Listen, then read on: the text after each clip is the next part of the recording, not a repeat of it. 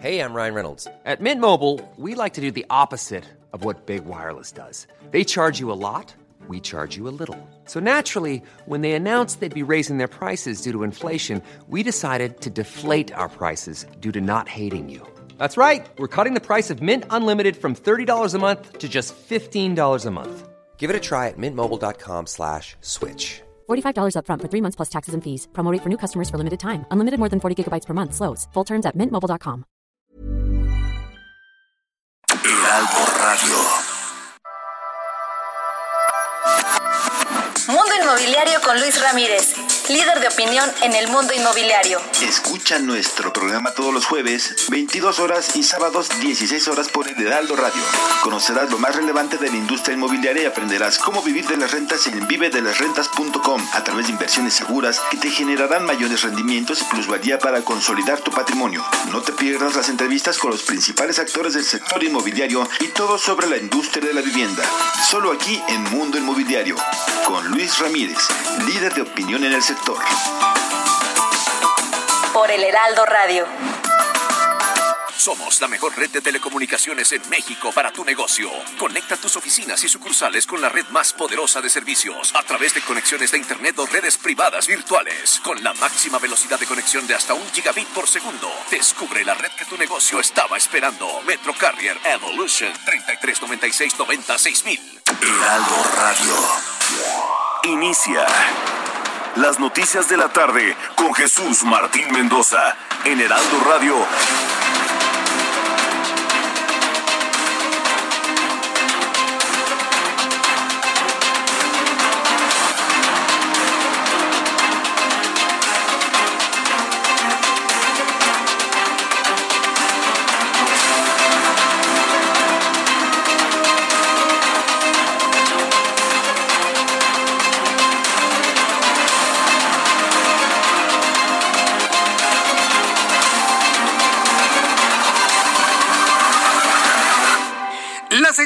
En punto, hora del centro de la República Mexicana. Bienvenidos, muy buenas tardes. Iniciamos el Heraldo Radio correspondiente este martes 20 de abril del año 2021. Soy Jesús Martín Mendoza. Me da mucho gusto saludarle a través de los micrófonos del Heraldo Radio. Dispersos en toda la República Mexicana, tenemos la más grande red de emisoras de radio en todo el país que le llevamos la información más importante a esta hora de la tarde. Vaya, hoy tenemos asuntos muy, muy importantes que compartirle. Súbale el volumen a su radio que le tengo la información más importante hasta este momento. En primer lugar, le informo que el Instituto Nacional Electoral hace unos minutos, el consejero del Instituto de- del Instituto Nacional Electoral. Bueno, pues va- vamos a tener precisamente todo lo que ha sucedido sobre el asunto que tiene que ver con eh, el caso de Guerrero y de Michoacán. Entre hoy y mañana supuestamente se va a definir qué es lo que va a ocurrir. Mientras tanto, el segundo, el juez segundo de distrito en materia administrativa, especializado en competencia económica, radiodifusión y telecomunicaciones, el famoso Juan Pablo Gómez Fierro. ¿Se acuerda usted de este juez? El que ha emitido todos los amparos y todas las suspensiones definitivas para la ley, la reforma a la ley eléctrica en nuestro país. Bueno, pues quiero decirles que este juez, el mismo que contuvo la reforma a la ley de la industria eléctrica de México, concedió la primera suspensión contra el padrón de usuarios de telefonía móvil con datos biométricos solicitado por un ciudadano, al señalar que la entrega de datos biométricos al gobierno federal no es lo idóneo para la persecución de los delitos y eso sí, violenta los derechos humanos. Violenta el derecho humano de no compartir con nadie, si no nos preguntan primero, nuestros datos biométricos. Y además violenta el derecho humano de tener acceso libre a la tecnología y a las telecomunicaciones. Ah, sí, porque si usted no entrega los datos biométricos, le van a cancelar el número telefónico. Eso es visiblemente anticonstitucional. Y como evidentemente hay materia para ello, el juez Gómez Fierro ha decretado la primera suspensión provisional en tanto se analiza la procedencia de este juicio de amparo. El primer amparo contra el padrón de datos biométricos para la telefonía celular. ¿Qué le parece? Todo está hecho, ya sabe, con los pies, por no decirlo de otra manera, ¿eh? Y bueno, pues ya finalmente el juez advirtió ya todos los elementos para conceder la suspensión provisional. Le voy a tener todos los detalles en los próximos minutos aquí en el Heraldo Radio.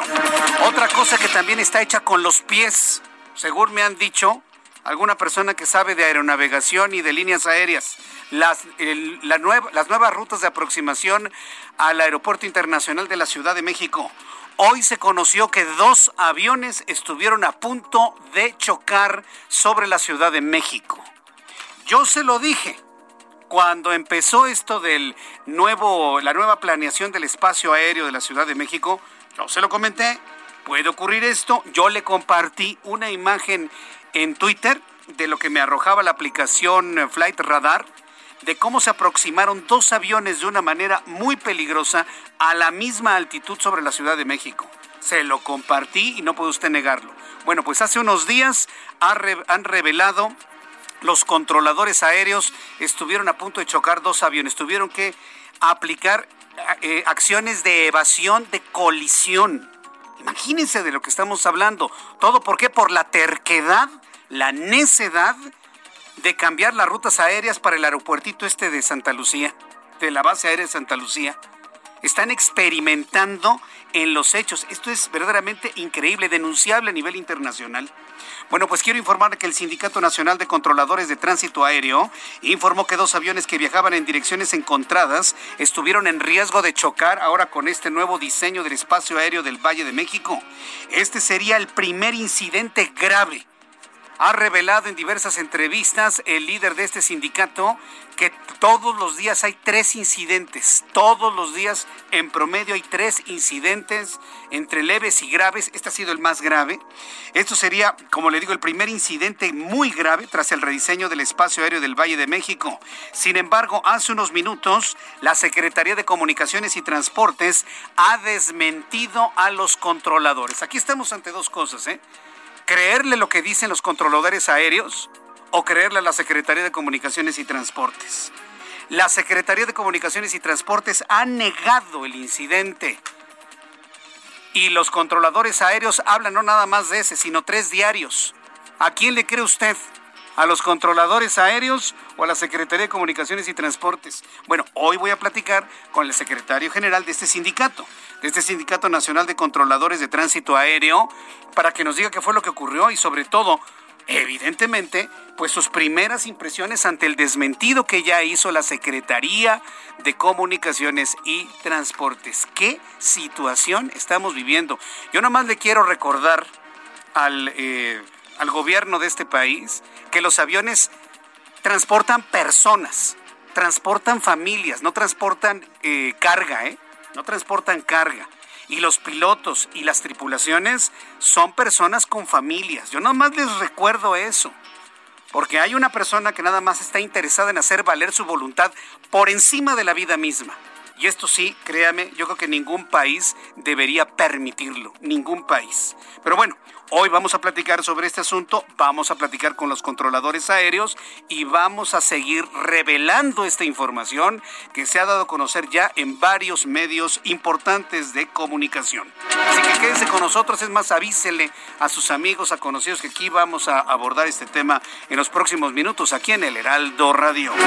Con 118 votos a favor, uno en contra y una abstención, el Pleno del Senado aprobó este martes en lo general la reforma para regular la subcontratación laboral en el país conocida como outsourcing, con lo que las empresas del país no podrán contratar a trabajadores a través de esta modalidad para realizar tareas permanentes o esenciales, con lo que el proyecto se envía al Ejecutivo para su promulgación. Mire, ni los sindicatos ni los empresarios tienen ninguna observación. Finalmente el dictamen se aprueba tal y como lo habían acordado en las reuniones previas. Así que bueno, pues en este caso vamos a ver cómo funciona durante los próximos meses. En este resumen de noticias también informo que especialistas alertaron que en las próximas semanas podrían continuar los aumentos en el precio de la tortilla y de la masa en nuestro país debido a que las grandes comercializadoras siguen acaparando el maíz como ha pasado desde que inició la pandemia. Claudia Sheinbaum, quien es la jefa de gobierno de la Ciudad de México, confirmó que el próximo 19 de mayo se realizará un macro simulacro en la capital del país Anótelo por favor en su agenda. 19 de mayo, macrosimulacro en la capital del país, en coordinación con eh, Protección Civil e instituciones públicas y privadas. El objetivo es retomar este tipo de actividades tras la pandemia, ya que que en breve se darán a conocer más detalles del macrosimulacro de sismo, de sismo de gran magnitud. Esto fue lo que comentó hoy Claudia Sheinbaum, jefa de gobierno de la ciudad. Si recuerdan, antes de que viniera la pandemia, nosotros habíamos planteado de que se hicieran tres o cuatro simulacros al año para seguir fortaleciendo la educación a la ciudadanía y también eh, la coordinación de los gobiernos federal, local y de las alcaldías para la atención de estos casos. Entonces, ahora que pues va bajando la pandemia, se retomó esta idea y entonces está planteado para el 19 de mayo, va a ser un simulacro como los que hemos hecho previamente y en su momento, eh, ya previo a esto, estaremos dando las características del simulacro para la ciudad. Este jueves en Estados Unidos un jurado popular declaró culpable de asesinato al ex policía Derek Chauvin, quien causó la muerte del afroestadounidense o el afroamericano George Floyd. De forma unánime el jurado lo declaró culpable de homicidio en segundo grado, asesinato en segundo y tercer grado, por lo que ahora el juez dispone de ocho semanas para determinar la condena. Todo parece indicar que seguirá el resto de su vida a la cárcel. En la India la carga de trabajo de los sepultureros ha aumentado espectacularmente en las últimas semanas, donde la población de 1.300 millones de seres humanos se ve afectado por una segunda ola epidémica de coronavirus. Oficialmente, cerca de 180 mil indios han muerto de coronavirus, de los cuales 15 mil solo en el mes de abril. Los cementerios reportan 11 difuntos en un de cada tres horas. Son en este momento ya las 6 de la tarde con 10 minutos hora del centro de la República Mexicana. Vamos a saludar a nuestros compañeros corresponsales en el país para que nos digan qué información nos tienen a esta hora de la tarde. Carla Benítez es nuestra corresponsal en el estado de Guerrero. Adelante Carla, qué gusto saludarte. Bienvenida. Hola Jesús Martín, buenas tardes, un saludo a la auditoria. Te comento que desde ayer Morena se quedó sin candidata a la gubernatura en Guerrero, pues no sustituyó a Félix Salgado Macedonio. El partido no registró otro candidato ante el Instituto de Participación Ciudadana, pese al plazo de 48 horas que le dio el INE para que Morena acatara la resolución del Consejo General. El pasado domingo 18 de abril, Félix Salgado presentó la segunda impugnación al acuerdo emitido por el Consejo General del INE el 14 de abril, el cual lo dejó sin registro vigente como candidato a la gubernatura. Dicha impugnación también plantea que el Tribunal Electoral del Poder Judicial de la Federación echa abajo el plazo de 48 horas que se le otorgó a Morena para registrar otra candidatura. De acuerdo al secretario general del Comité Estatal de Morena, Marcial Rodríguez Aldaña, el partido no recurrirá a ningún plan B, pues al igual que el senador con licencia, confían en que la resolución del Tribunal Electoral les favorezca. Respecto al primer debate que se efectuará el próximo 28 de abril en el Auditorio de Sentimientos de la Nación en Chilpancingo, este se realizará sin Salgado Macedonio, pues aún se encuentra en una lucha legal para que le restituyan su candidatura. El reporte Jesús Martín, buenas tardes. Gracias, muy buenas tardes, Carla Benítez. Para que vea que usted ya, ya no es un asunto nada más del INE, el asunto ya está en el Instituto Electoral del Estado de Guerrero. En el Instituto Electoral del Estado de Guerrero ya, ya quitaron a Félix Salgado Macedonio de la papeleta, ¿eh? Entonces, esto es importante que se sepa. Ya lo quitaron, finalmente eso es lo que ha ocurrido. Quiero decir a nuestros amigos que nos ven y escuchan que ya estamos de vuelta en el canal de YouTube, ya sabe, manos negras, manitas negras. Pero bueno, ya estamos nuevamente, ya, ya me cambié de internet para evitar que lo estén ahí bloqueando. Vamos con Carlos Juárez, corresponsal en Tampico, incontrolable incendio forestal en Tamaulipas. Adelante, Carlos Juárez. Hola, ¿qué tal Jesús Martín? Un gusto saludarte a ti y a todo tu auditorio. Te comento que efectivamente el incendio forestal que lleva más de 12 días en la sierra de Miquihuana ha consumido hasta ahora 600 hectáreas de áreas de pino y matorrales, así lo reconoció el encargado de protección civil en el estado, Pedro Granados Ramírez. En un lugar se encuentran más de 50 brigadistas combatiendo por tierra y un helicóptero de protección civil del estado que realiza descargas de agua constantemente para tratar de sofocar el siniestro.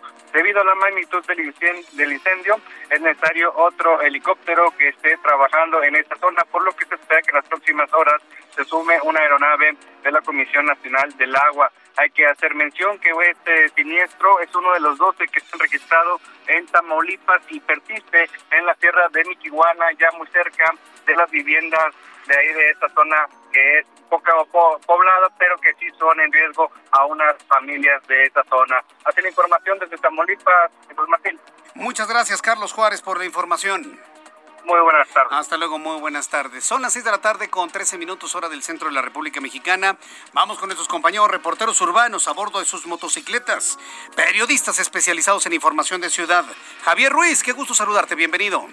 El gusto es mío, Jesús Martín, te saludo con gusto y justamente tenemos organización de equipos de emergencia, policíacos y principalmente del heroico cuerpo de bomberos, esto en la avenida Gordo de Sochaca, justamente los basureros se está quemando pues eh, basura y algunos objetos de plástico que se encuentran en este punto. Hay que recordar que en este basurero pues continúa operando y desafortunadamente pues se registra este incendio. Se aprecia pues, a lo lejos, prácticamente desde 3, 4 kilómetros se, se puede apreciar esta columna de humo en color eh, negro. Ya han llegado elementos del cuerpo de bomberos de Ciudad de Cahualcoyo, de la misma manera algunos bomberos del municipio de Chimalhuacán. Hasta el momento pues tratan de contenerlo, todavía se ve bastante pues la columna de humo, así que hay que tomarlo en cuenta.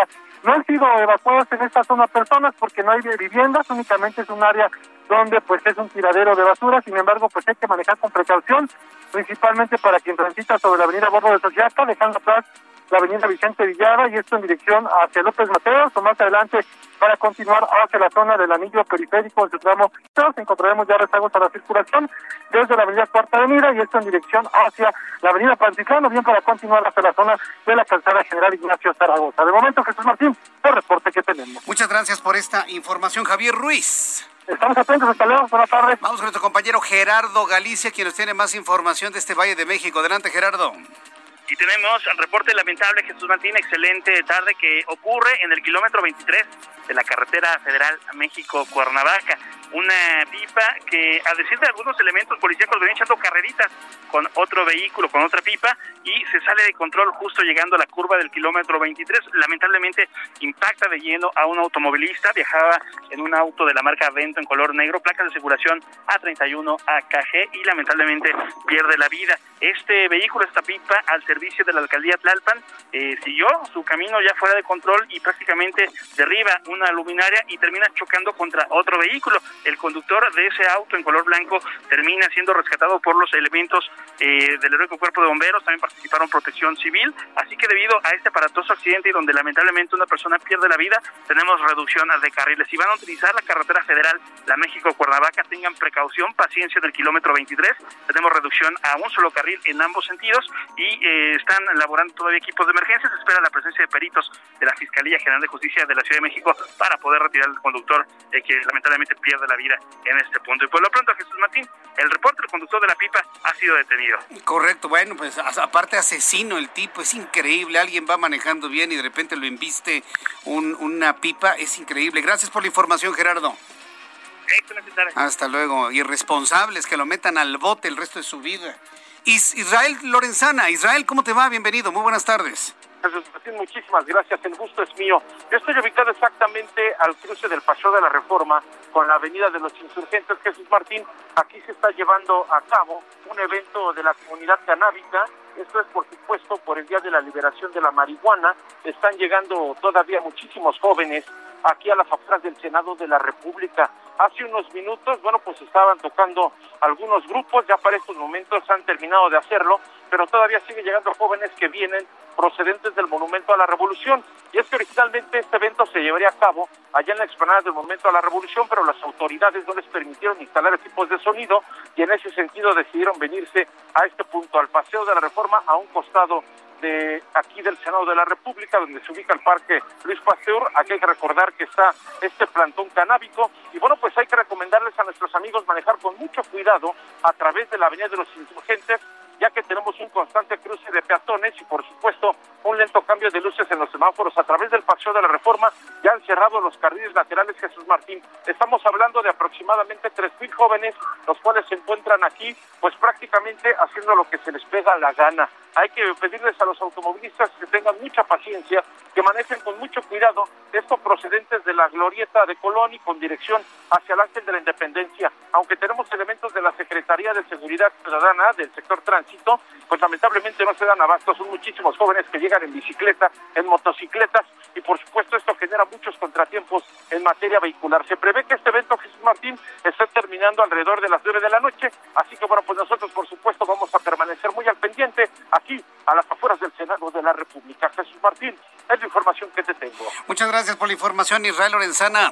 Hasta luego. Hasta luego, que te vaya muy bien. Se acaba de informar hace unos instantes que el horrible, espantoso, pueril, porque parece que lo hizo un niño, y yo tengo mis sospechas de qué niño lo hizo, ¿eh? Yo tengo mis sospechas de qué niño lo hizo.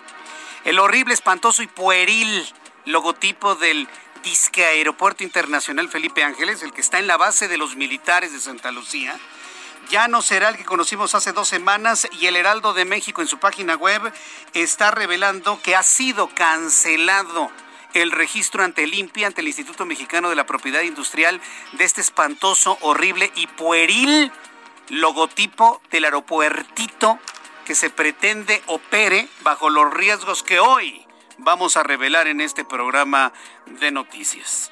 En lugar de que cambien la idea que han tenido, cambian el logotipo. Claro, era necesario. Era verdaderamente un insulto para el diseño industrial y para el diseño gráfico. Verdaderamente espantoso, horrible, insultante. Así, de, no puede, de no puede ser, ¿no? Un reflejo claro de lo que estamos viviendo en cuanto a decisiones. Bueno, lo han cancelado en el Instituto Mexicano de la Propiedad Industrial, es decir, prácticamente nunca existió. ¿Cuántos son las 6 de la tarde? Bueno, sí existió y lo vimos, ¿no? Qué horroroso. Son las 6 de la tarde con 19 minutos hora del centro de la República Mexicana. Vamos a revisar lo que sucedía un día como hoy, 20 de abril, en México, el mundo y la historia con Abraham Arreola.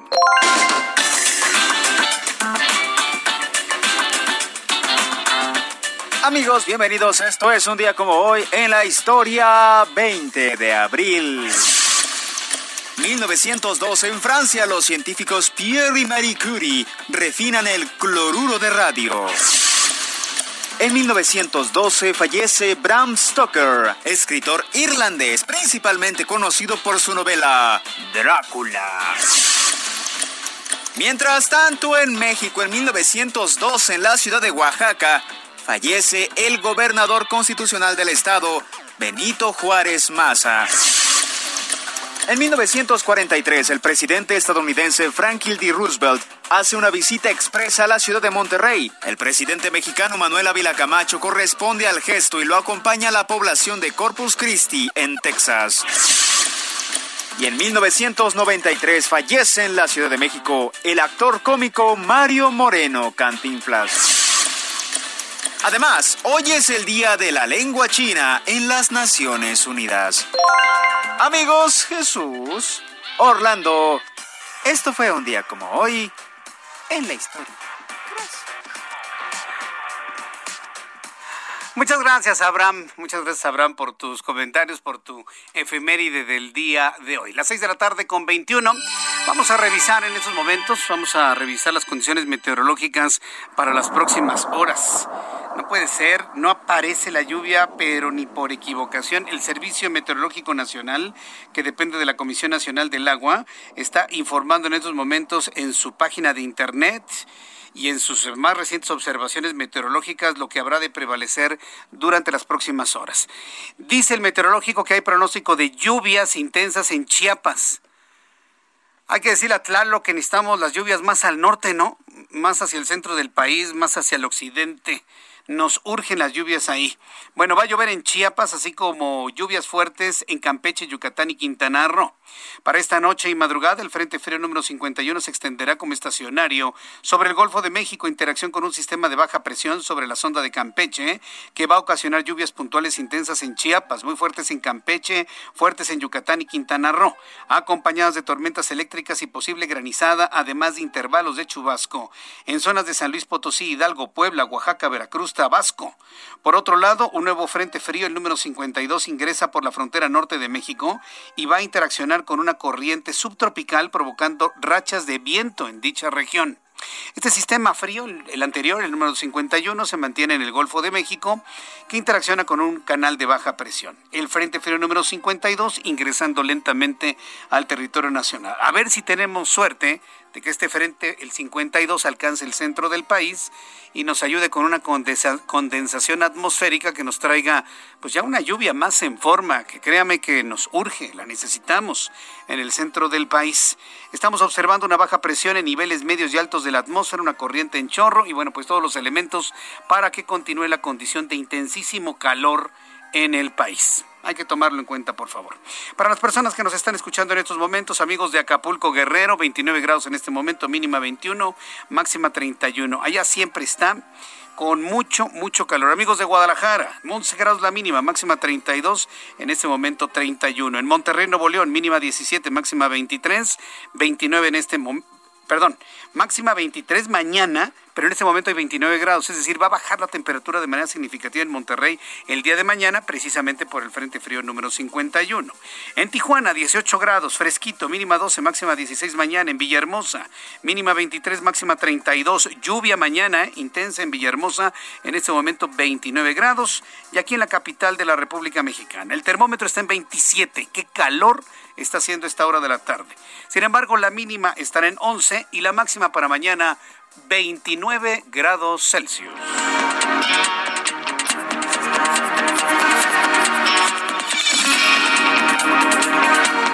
Son las 6 de la tarde con 24 minutos, las 6 de la tarde con 24 minutos hora del centro de la República Mexicana. Después de los anuncios, le, le voy a informar lo que hoy se convierte en una de las noticias y mayor eh, tendencia el día de hoy, sobre todo la suspensión contra el padrón de celulares, la primera suspensión provisional, lo que podría dar, bueno, pues parar en seco esta intención de por la fuerza, porque ni siquiera nos preguntan si queremos, ¿eh? por la fuerza dar los datos biométricos. Que nunca más un funcionario federal le diga, pues si le da los datos al banco, le voy a decir cuál es la respuesta. El banco es una entidad privada y si yo decido firmar un acuerdo con esa entidad privada, lo hago. Y estamos enlazados con un clausulado muy pormenorizado sobre esto. Acá es coercitivo, acá es a la fuerza y lo amenazan con quitarle su telefonía celular. Es muy distinto. No se deje. Después de los mensajes vamos con este tema y le invito para que me escriba por YouTube Jesús Martín MX. Escuchas a Jesús Martín Mendoza con las noticias de la tarde por Heraldo Radio, una estación de Heraldo Media Group. Heraldo Radio, la HCL se comparte, se ve y ahora también se escucha.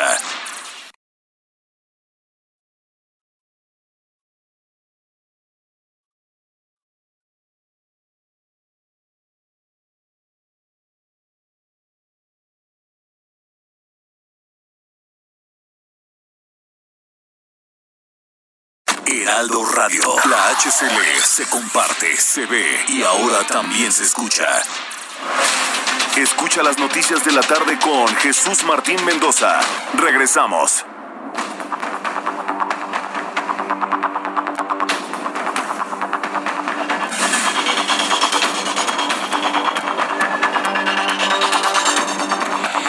La tarde con 30 minutos, las seis y media, las seis de la tarde con 30 horas del centro de la República Mexicana. Bien, pues vamos a entrar de lleno. Eh, vamos a entrar de lleno al tema que nos ocupa el día de hoy y que la verdad, bueno, pues va a generar la furia, el odio de ya sabe usted quién por mantener el control hasta de, de nuestros datos biométricos. A usted nadie lo debe obligar, bajo la amenaza de quitarle su número celular, entregar sus datos biométricos. Nadie.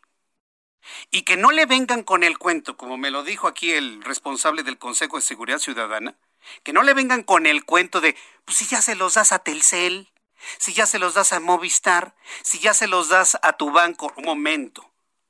Esas son empresas privadas con las cuales yo, como ciudadano, usted como ciudadano, decidimos celebrar un contrato o no celebrarlo. Y como entidad privada, nos enlazamos bajo un contrato de responsabilidades y obligaciones mutuas. Es una decisión libre y soberana la que yo tengo de celebrar un contrato con un banco o con una empresa de telefonía y entregar los datos biométricos porque así lo decido yo, porque así lo decide usted. Lo que pasa con el padrón es que ahí lo están obligando sin haberle preguntado, so pena de que si no los entrega le cancelan el teléfono celular. ¿Se da cuenta la diferencia? Bueno, entonces pensemos, analicemos estos dos elementos, la obligatoriedad de entregar algo que no necesitan a menos que lo quieran para controlar, inclusive desde dónde salen las críticas en redes sociales, la amenaza de que si usted no entrega esos datos le van a cancelar su número de teléfono celular, que no creo que ninguna de las compañías telefónicas lo esté pidiendo y esté de acuerdo, es violatorio de la Constitución que nos da el derecho humano, fíjese, el que usted y yo tengamos acceso a la tecnología, el que usted y yo tengamos acceso a las telecomunicaciones, es un derecho humano fundamental. Es claramente violatorio de la Constitución y claramente violatorio de los derechos humanos lo que pretenden con este, con esta, con este padrón. Yo no estoy diciendo que no se haga nada, como me lo llegó a decir el subsecretario de Seguridad Ciudadana. Yo creo que sí es importante regular la cantidad de números celulares que hay. Bueno, no la cantidad, sino la posesión, la tenencia de estos números. Me parece que es importante. Pero de ninguna manera bajo una amenaza, una obligatoriedad y sin datos biométricos. O sea, yo sí estoy de acuerdo en que se haga un padrón. Yo sí estoy de acuerdo en que se clarifique quién tiene cada número celular. De eso no hay duda. Pero bajo la amenaza, bajo la, obligación y bajo el control, eso sí no lo podemos permitir. Eso es propio de gobiernos autoritarios, dictatoriales. Y eso ya lo habíamos superado hace mucho, mucho tiempo. Bueno, la buena noticia es que han empezado a fluir los amparos. Me, estaban diciendo, Jesús Martín, es muy caro ampararse. No, no, espérenme tantito. Esto apenas empieza y esto va a generar jurisprudencia hasta que pase, como finalmente con la reforma de la ley de la industria eléctrica, que tengan que detenerse ante la cantidad de amparos, ante la cantidad de suspensiones definitivas. Apenas va la primera suspensión provisional.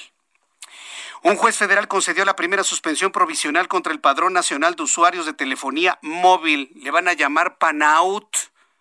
Aprendes el nombre porque pues esta ley nació muerta, ¿eh? No creo que, que fructifique absoluto. Otro experimento más, sería la pregunta. Otro experimento más. Un juez federal concedió la primera suspensión provisional contra el Padrón Nacional de Usuarios de Telefonía Móvil aprobado hace unos días en el Senado de la República. Lo anterior fue concedido por el ya famoso juez federal Juan Pablo Gómez Fierro. Es el mismo que otorgó las suspensiones provisionales y definitivas en contra de la reforma de la ley de la industria eléctrica.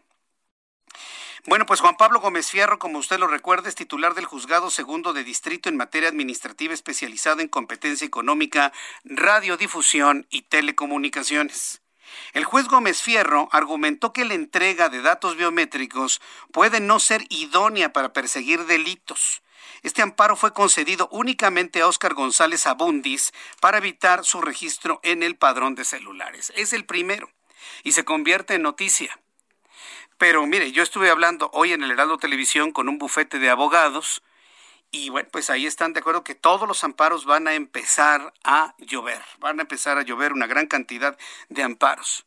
Y esto es en protección de sus datos personales.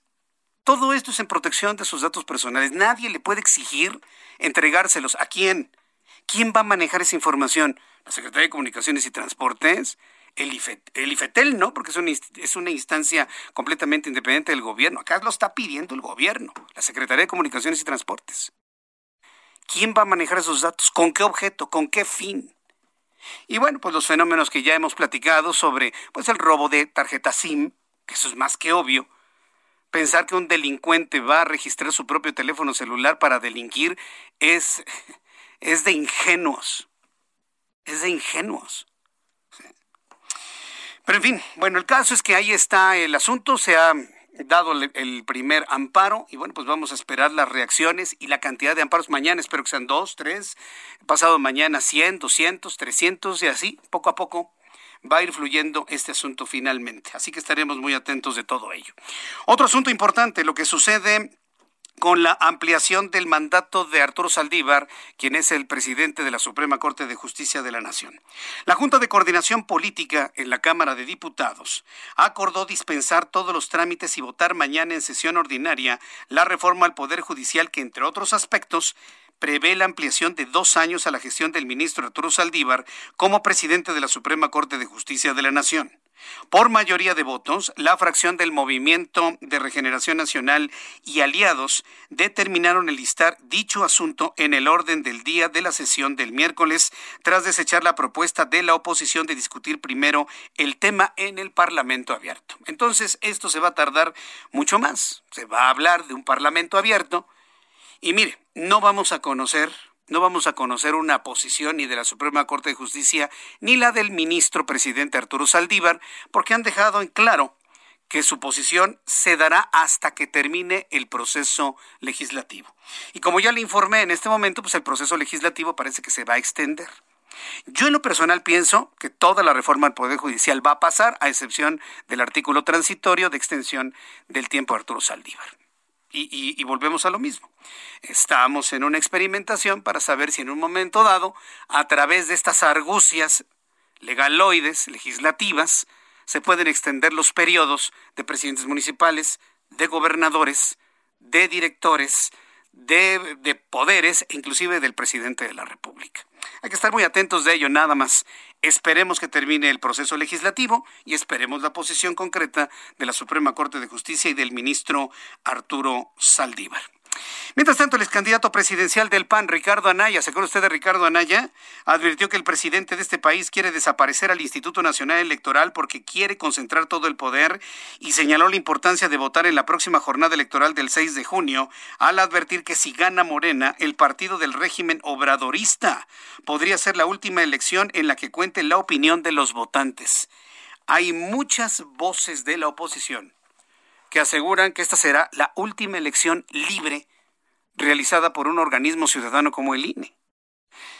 Se, da cuenta de lo que se está advirtiendo. Yo no sé si sea verdad o sea mentira, si sea posible o no sea posible, pero se empiezan a sumar muchas más opiniones en el sentido que después de esta elección las mayorías de Morena legislarían por desaparecer el INE y San se acabó procesos electorales. ¿Usted se lo puede imaginar un país sin elecciones? Y con extensiones de mandatos nada más porque lo palomean los legisladores de Morena? ¿Usted se lo puede imaginar? Un país así. Ya el presidente de la República dijo que no, que él no está pensando en desaparecer el INE. Bueno, de lengua me como un taco, ¿no? De lengua me como un taco. Pero él ya dijo que no, que no busca desaparecer, que lo único que quiere es que el Instituto Nacional Electoral esté conformado por gente íntegra, por gente honrada, por gente libre de intereses creados, ya sabe, ¿no? En, su, en el discurso que ya conocemos. Pero esta es la advertencia de Ricardo Anaya, quien fue candidato presidencial de nuestro país. López Obrador quiere quitar al INE y tomar el control de las elecciones. Y ahora todos los de Morena están repitiendo su idea el presidente de Morena, los candidatos, sus afiliados. Esto es muy grave. López Obrador quiere tener todo el poder, todo. Y no es bueno que una persona tenga todo el poder. Un voto a cualquiera de los partidos de la coalición de Morena es darle todo el poder y todo el control a López Obrador. Por eso es tan importante que votes. Aprovecha para hacerlo, porque si gana Morena, esta quizás sea la última elección en la que tu opinión cuente. Quizá esta sea la última elección en la que tu opinión cuente. ¿Qué queremos? ¿Experimentar lo que se está advirtiendo? ¿Experimentarlo? Ya experimentamos en carne propia lo que es tener un gobierno de quien otrora dijera que es un peligro para México. Ya lo estamos viviendo y para algunos nos ha quedado completamente clara esta advertencia y para otros ha sido una verdadera exageración. Y hay de todo, por supuesto. Entonces, ¿usted qué piensa de que esta podría ser la última elección si es que vuelve a ganar la mayoría del Congreso el Movimiento de Regeneración Nacional? Yo le invito para que me escriba a través de mi cuenta de Twitter, arroba Jesús Martín MX, y a través de mi cuenta de YouTube en el canal Jesús Martín MX. Es muy importante que conversemos, que platiquemos lo que está ocurriendo, que lo reflexionemos porque imagínense si yo me vengo a sentar aquí nada más a leerle lo que finalmente está en todos lados, pues de qué sirve, ¿no? Se trata de pensar, se trata de convocar, se trata de analizar, se trata de generar ideas y de esta manera ser independientes en el pensamiento, ¿eh? Completamente. Otro asunto que nos va a empezar a preocupar y que tiene que ver con la alimentación básica de México. ¿Con base en qué está fundamentada la alimentación mexicana? Del maíz. Del maíz. El Consejo Rector de la Tortilla Tradicional Mexicana y la Cámara Nacional de la Industria de Producción de Masa y Tortillas alertaron que el precio de la tortilla podría llegar a los 24 pesos, 24 pesos un kilo de tortillas, debido a que los insumos para su elaboración han aumentado más de un 40% durante el último año.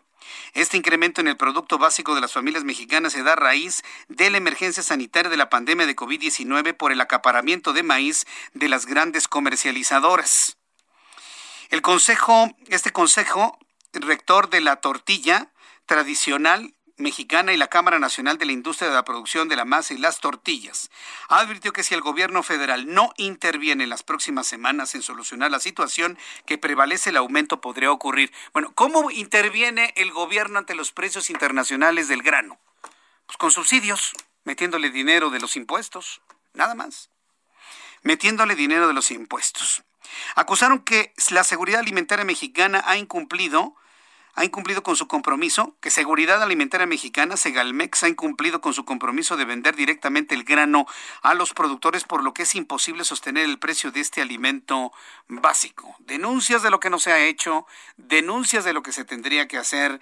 Y bueno, pues hoy, en un día como hoy, 20 de abril, un día como hoy, 20 de abril, le estoy informando sobre sobre esta situación, sobre la posibilidad de que el kilo de tortilla se vaya a 24, inclusive hasta 25 pesos por cada kilo. Bueno, para las personas que me escuchan en Sonora, allá ya cada kilo de tortilla está en 22, 23 pesos por kilo, ¿eh? Cada kilo de tortillas ya está en, en más de 20 pesos allá en Sonora en, la ciudad de Hermosillo. Esto se lo digo con base en información que ha dado a conocer el propio eh, Profeco, la Procuraduría Federal del Consumidor. Entonces, a estar muy alertas sobre esto. Cuando son las 6 de la tarde con 43 minutos hora del centro de la República Mexicana, bueno, pues vamos a uno de los temas que nos han preocupado sobremanera el día de hoy y que tiene que ver con esta revelación que empezó a correr en este día de una manera verdaderamente preocupante. Eh, desde el pasado 25 de marzo se puso en marcha el rediseño, así le llamaron pomposamente, el rediseño del espacio aéreo del Valle de México, que no es otra cosa más que abrirle espacio al aeropuerto de militar de Santa Lucía, en esta idea terca y necia que ha dicho Mitre Yoasi, que no se puede la operación simultánea de ambos aeropuertos, pero como todos están aterrados y llenos de miedo, le dicen, no, no, sí, sí, sí, ¿Qué hace CENEAM? redireccionar los vuelos, abriéndolos completamente hacia el occidente para los que vienen desde el norte y reinaugurando una ruta que se había cancelado hace muchos años, la ruta sur.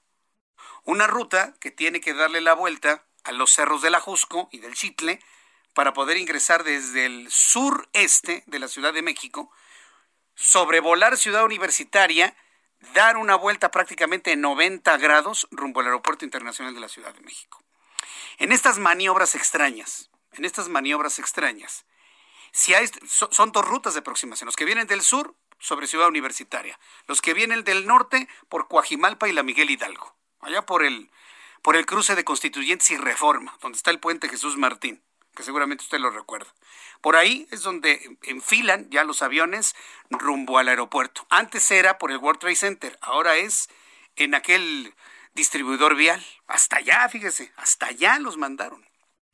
Ni se ahorra combustible, se hacen más maniobras y bueno, pues ya que ha pasado pues prácticamente un mes, porque ya el próximo 25 se cumple un mes de esta readecuación de aproximaciones, pues ya empiezan a surgir las, eh, los llamados de alerta.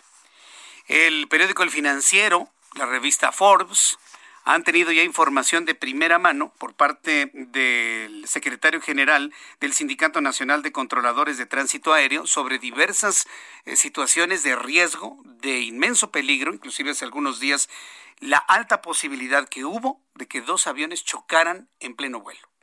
¿Por qué tendrían que chocar? Porque mire, lo que está sucediendo es lo siguiente. Los aviones despegan del Aeropuerto Internacional de la Ciudad de México y despegan por la parte de atrás, con rumbo hacia el nororiente de la Ciudad de México. ¿Sabe lo que están haciendo?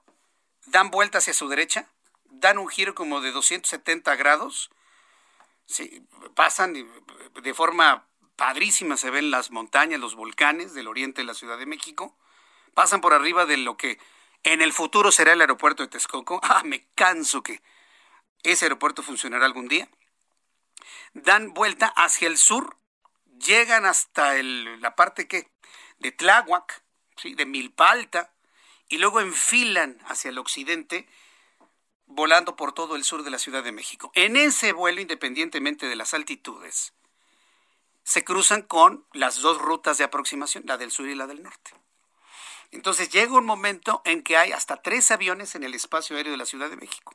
El que se viene enfilando desde el sur, el que se viene enfilando desde el norte, que viene formado, y el que está despegando rumbo al occidente, pasando por el sur de la Ciudad de México. Hasta tres aviones llegan a confluir en diferentes altitudes en el espacio aéreo de la Ciudad de México. Eso no pasaba antes, ¿eh? De ninguna manera. De ninguna manera.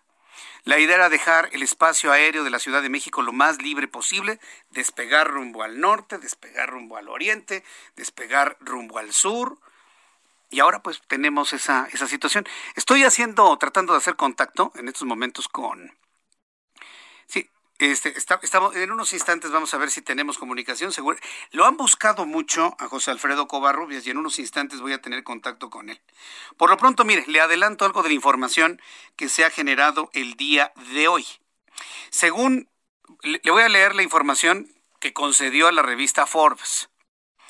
Dos aviones estuvieron a punto de chocar tras el rediseño del espacio eh, del aeropuerto de Santa Lucía reveló el líder de controladores aéreos.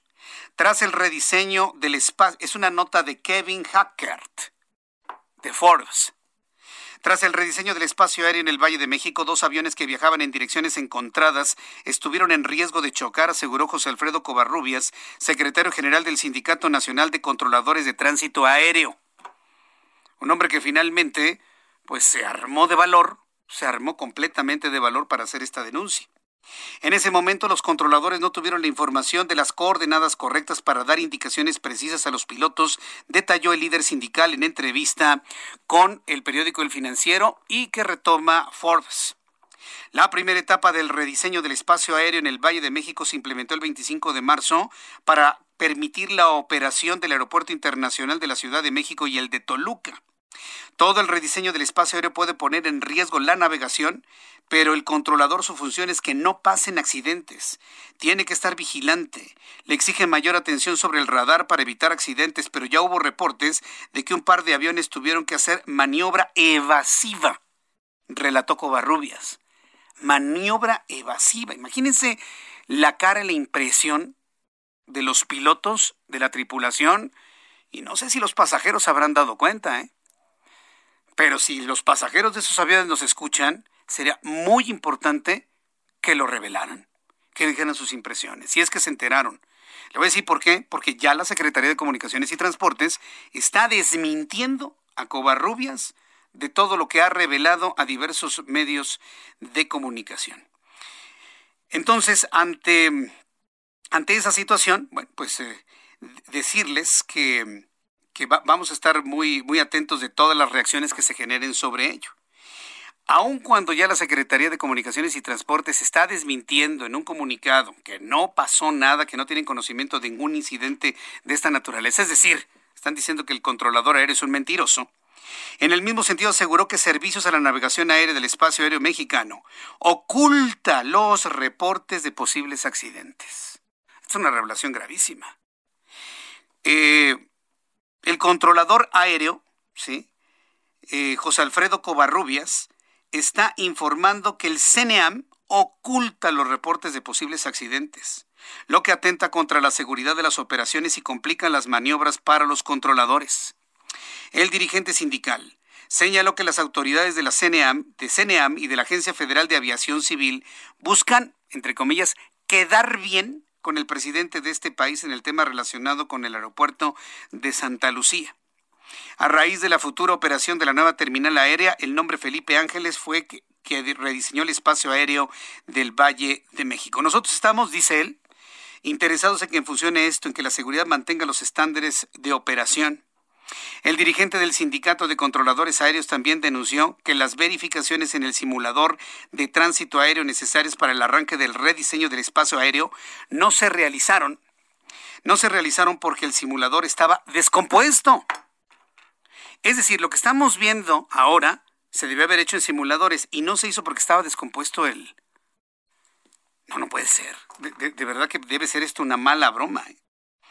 Ante estos problemas, mencionó Covarrubias, el gremio ha intentado acercarse a las autoridades aeronáuticas, pero no ha tenido respuesta. Esta es la información que se reveló en estos dos medios de comunicación que le he comentado.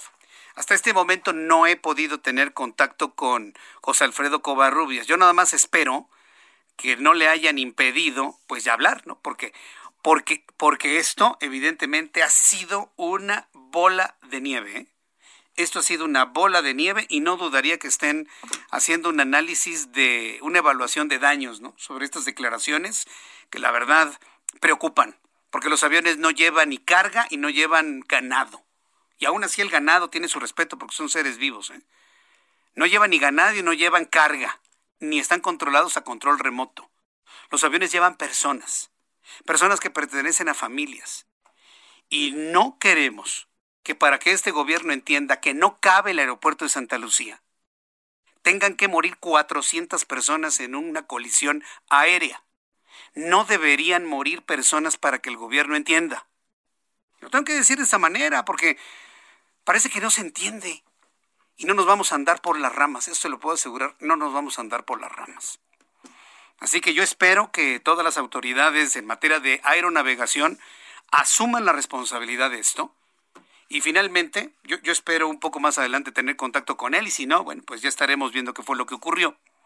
Y si no, decirle a los controladores y a los pilotos, ármense de valor Así como le he dicho a los médicos, cirujanos, enfermeros, enfermeras, ármense de valor y denuncien las amenazas que tienen para no hablar sobre el COVID.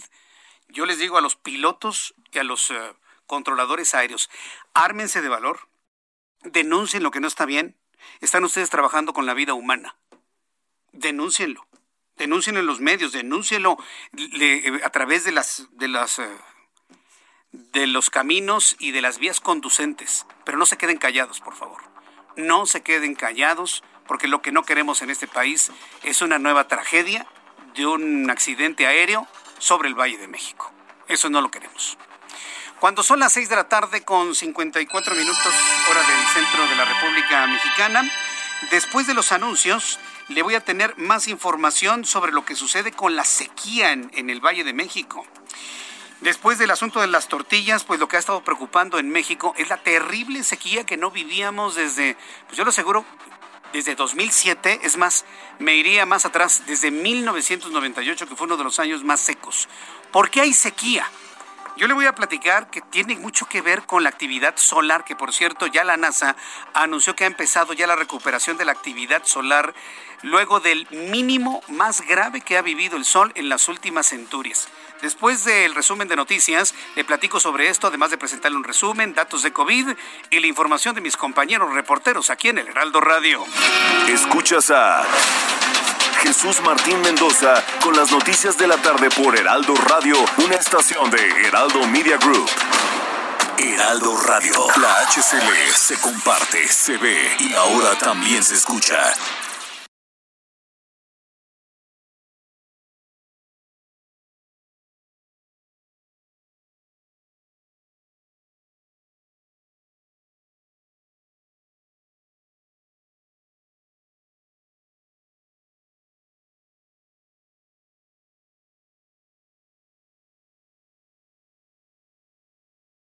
Heraldo Radio. La HCL se comparte, se ve y ahora también se escucha. Escucha las noticias de la tarde con Jesús Martín Mendoza. Regresamos.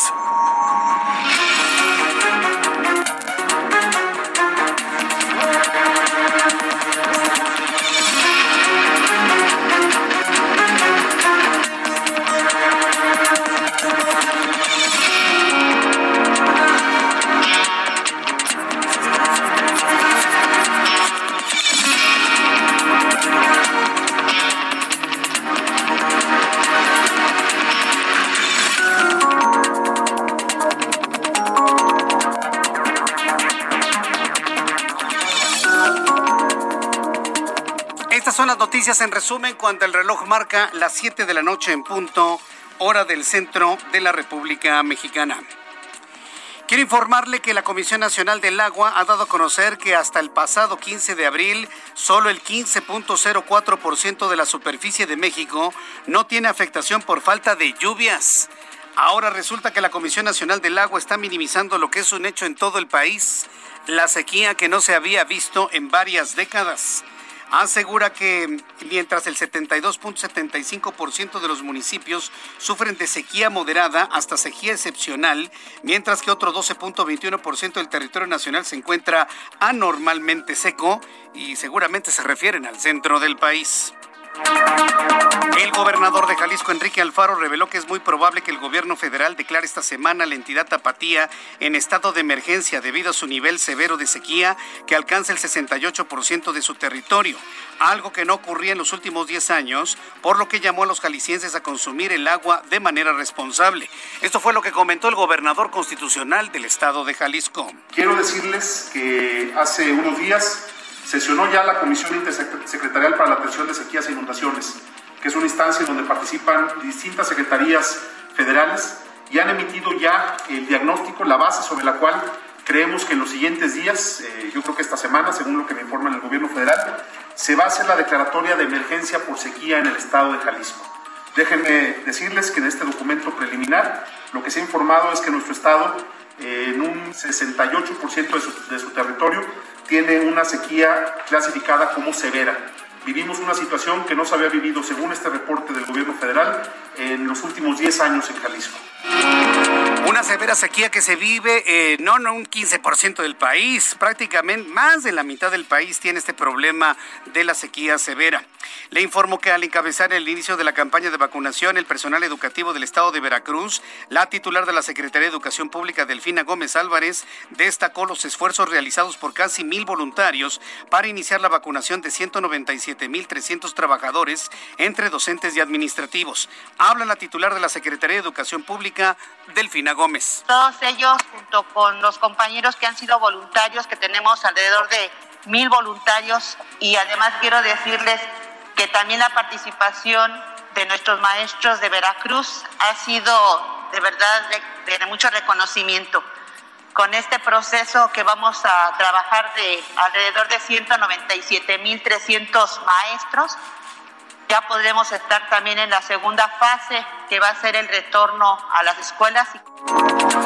A través del escrito entregado al Tribunal Electoral del Poder Judicial de la Federación para impugnar la cancelación de su candidatura, el ex aspirante de Morena al gobierno de Guerrero, Félix Salgado Macedonio, reconoció que sí realizó actos de precampaña y acusó a la dirigencia de su partido de no entregar el reporte de gastos correspondientes, lo que pidió sea tomado en cuenta como atenuante para revertir la decisión tomada por el Consejo General del INE.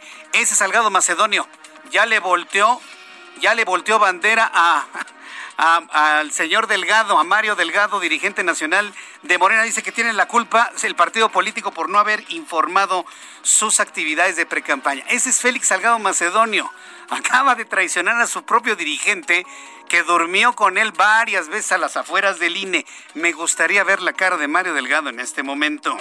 Mientras tanto, este martes, antes de iniciar la sesión del Pleno del Senado, la senadora del Movimiento de Regeneración Nacional, María Mercedes González, realizó comentarios privados para su grupo parlamentario, pero se equivocó de reunión virtual y los expresó en la sesión general del Senado ante legisladores de todos los grupos parlamentarios.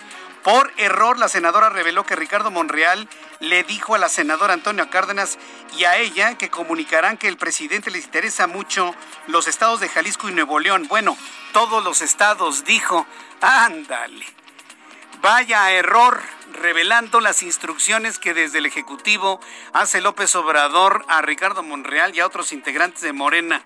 Vaya ver. No, no, no, no, bueno deben estar que no los calienta ni el sol. El presidente de los Estados Unidos, Joe Biden, calificó como un paso gigante en la marcha hacia la justicia la declaratoria de culpabilidad del ex policía Derek Chauvin por la muerte del ciudadano afroamericano George Floyd, por lo que llamó al Congreso a aprobar reformas que permitan castigar las malas prácticas policiales en territorio estadounidense. Estas son las noticias en resumen. Le invito para que siga con nosotros. Le saluda Jesús Martín Mendoza.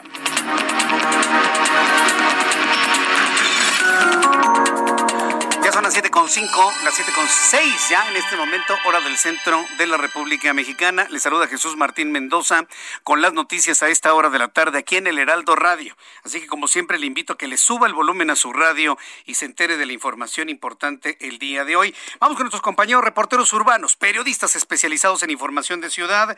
Javier Ruiz, ¿en dónde te ubicas? Adelante, Javier. Gracias, Jesús Martín. Ahora nos encontramos en la zona centro de la Ciudad de México, exactamente sobre el Paseo de la Reforma. Es que hace unos momentos salió un grupo de aproximadamente 300 personas de diferentes organizaciones, entre ellas una que se hace nombrar Campamento México y comerciantes de la Ciudad de México que están exigiendo la liberación de la activista Diana Sánchez Barrios. Salieron de la columna del Ángel de Independencia, cruzaron la Avenida de los Insurgentes y ya están muy cerca de la Glorieta Colón. Pretenden llegar a la Suprema Corte de Justicia de la Nación, así que hay que tomarlo en cuenta. Tenemos pues totalmente cerrado la circulación del paseo de la reforma en carriles centrales para quien deja atrás insurgentes y esto en dirección hacia la Avenida Juárez. Los laterales sí están abiertos, sin embargo el avance es complicado y lento para quien desea llegar hacia la zona del eje 1 o del norte. No está además utilizar la avenida Chapultepec como alternativa. De momento, Jesús Martín, el reporte que tenemos. Gracias por la información, Javier. Estamos atentos, hasta luego, buenas tardes. Saludo con mucho gusto a Gerardo Galicia con más información del Valle de México. Adelante, Gerardo. Así es, Jesús Martín, y ya están elaborando peritos de la Fiscalía General de Justicia de la Ciudad de México en el kilómetro 23 de la carretera federal México-Cuernavaca, luego del accidente que ya narrábamos, una pipa fuera de control, prácticamente embiste dos vehículos particulares. Lamentablemente, un conductor pierde la vida. Tenemos reducción a solo un carril y, por supuesto, un asentamiento kilométrico. Llegando al kilómetro 23, hay que manejar con mucha paciencia. Tenemos pues, eh, personal ya de protección civil tratando de agilizar la circulación. También llegó Guardia Nacional y justo estábamos recorriendo el asentamiento Jesús Martín. Calculábamos dos kilómetros, ya llegamos al viaducto Tlalpan y de hecho si van a utilizar el viaducto Tlalpan, el avance es bastante rápido. Es una buena opción todavía para moverse entre la carretera federal o autopista México-Cuernavaca y el anillo periférico. Todavía el avance es bastante ágil. Y por lo pronto, el reporte. Muchas gracias por esta información, Gerardo. Hasta luego. Hasta luego, que te vaya muy bien. Israel Lorenzana, ¿en dónde te ubicas, Israel? Adelante. Jesús Martín, muchísimas gracias. A través de la Avenida de los Insurgentes continúan los contratiempos al cruce con el Paseo de la Reforma. Y bueno, pues aquí las recomendaciones para nuestros amigos automovilistas que vienen de la glorieta del mismo nombre con dirección hacia la zona de la ribera de San Cosme es sin duda alguna utilizar en estos momentos el circuito interior. Presenta carga vehicular, pero es la mejor alternativa para evitarse los contratiempos a consecuencia de este evento que se lleva a cabo fuera del Senado de la República. Grupos canábicos están festejando, así que además de un constante cruce de peatones, pues están, por supuesto, dándose cita a las afueras del Senado de la República, exactamente el Parque Luis Pasteur, para quien se desplaza a través del Paseo de la Reforma. Hay que, por supuesto, utilizar Avenida Chapultepec o este punto, la Ribera de San Cosme y su continuación, punto, Puente de Alvarado, perdón, con dirección hacia la Avenida Hidalgo para evitarse, por supuesto, la marcha y además esta, estos festejos por parte de la comunidad canábica. Es, Martín, es la información que te tengo. Gracias por esta información. Gracias, Israel Lorenzana. Hasta luego. Hasta luego, que te vaya muy bien. Son las siete con nueve, las siete con nueve hora del centro de la República Mexicana. Nos vamos hasta el estado de Chiapas con Lisette Coello. Ella es nuestra corresponsal allá en Chiapas. Inicia vacunación anticovid a docentes de esa entidad. Adelante, Lisette. ¿Qué tal, Jesús Martín? Muy buenas tardes. Efectivamente, como tú eh, lo comentas el día de hoy, inició prácticamente la vacunación a los docentes aquí en el estado de Chiapas.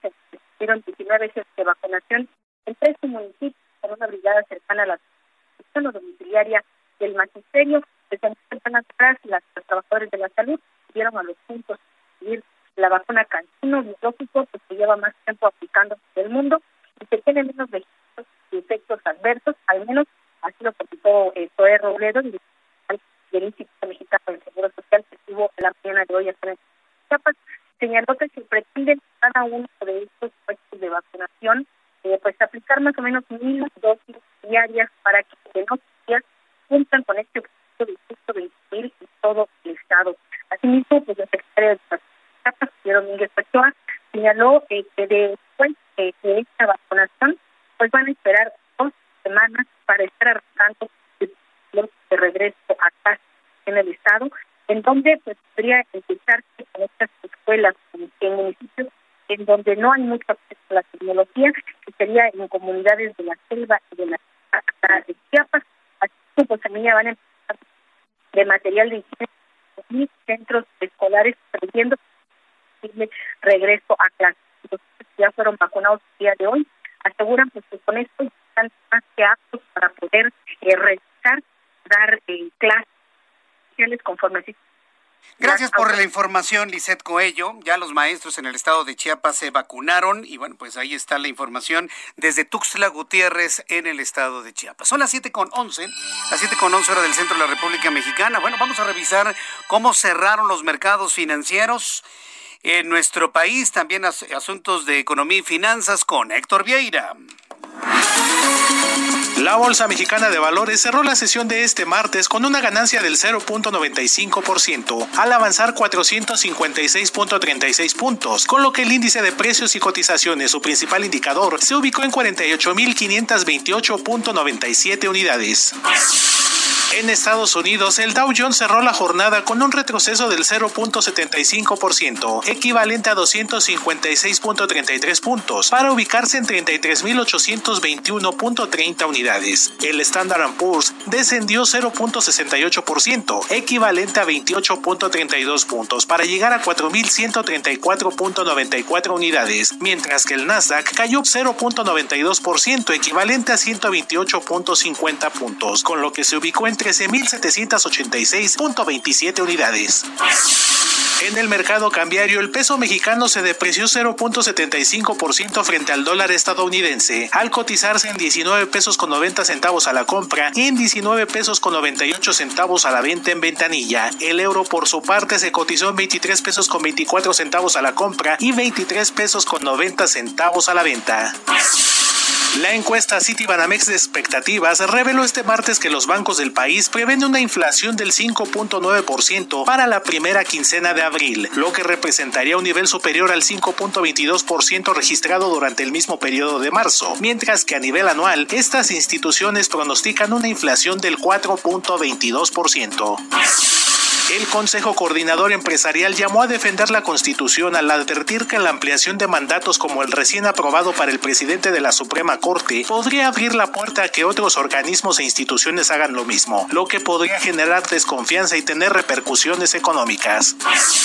El presidente del Instituto Federal de Telecomunicaciones, Adolfo Cuevas, advirtió que hasta 700 millones de pesos podría costar el resguardo de los datos de los usuarios del país tras la reciente aprobación del padrón de usuarios de telefonía móvil con datos biométricos y aseguró que se trata de un tema de seguridad pública, del que se necesita de un análisis de especialistas para definir el método más seguro de almacenamiento.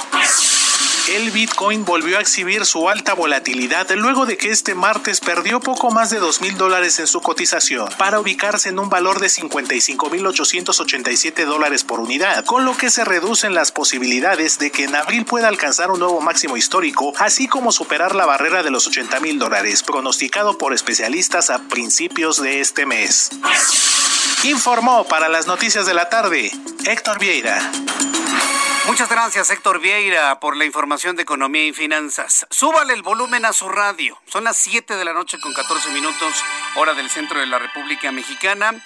Vamos a hablar de los riesgos del nuevo rediseño del espacio aéreo en el Valle de México.